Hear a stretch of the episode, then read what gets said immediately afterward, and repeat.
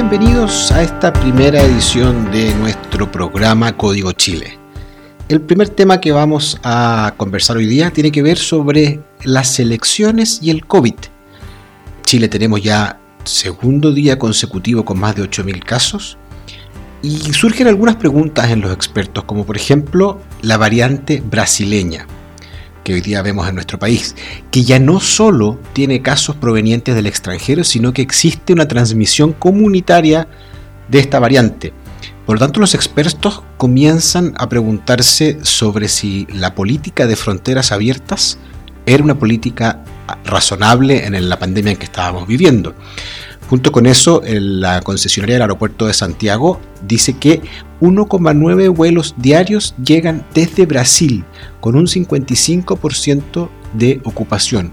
Por lo tanto, ¿estamos trayendo más virus de esta variante? Es la pregunta que nos queda eh, en el aire.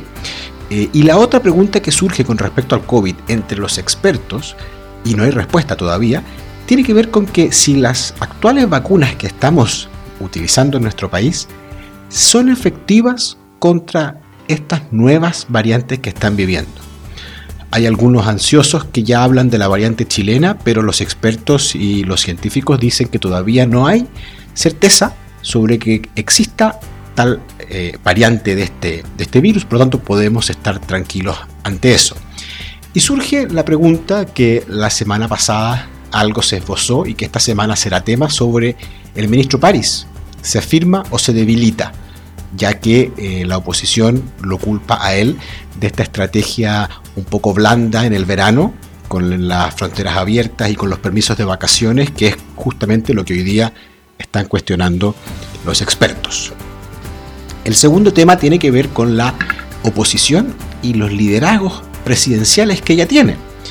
Paula Narváez se defiende en el diario La Tercera y dice que ella es una de las opciones más competitivas que tiene la oposición a pesar de que los números no la acompañan.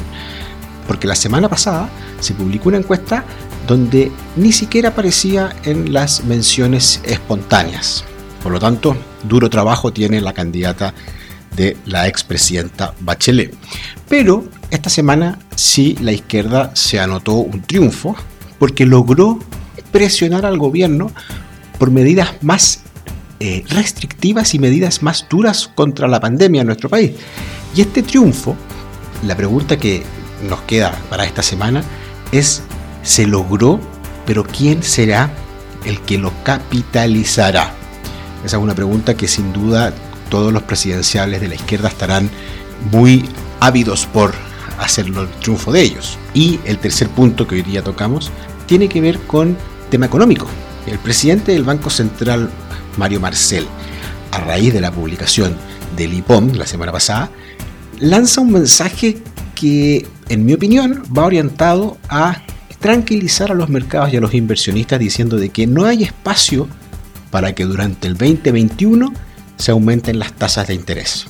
Por lo tanto, es un mensaje tranquilizador y que busca llamar a la reactivación económica. Junto con eso señala de que la estimación del PIB que tiene el Banco Central para este año es de un 7% y lo fundamenta y lo argumenta diciendo de que no solo la vacunación fue el factor para determinar este crecimiento, sino que también fundamentos económicos y lo más importante, dice que se consideraron en este análisis restricciones más duras para el segundo semestre.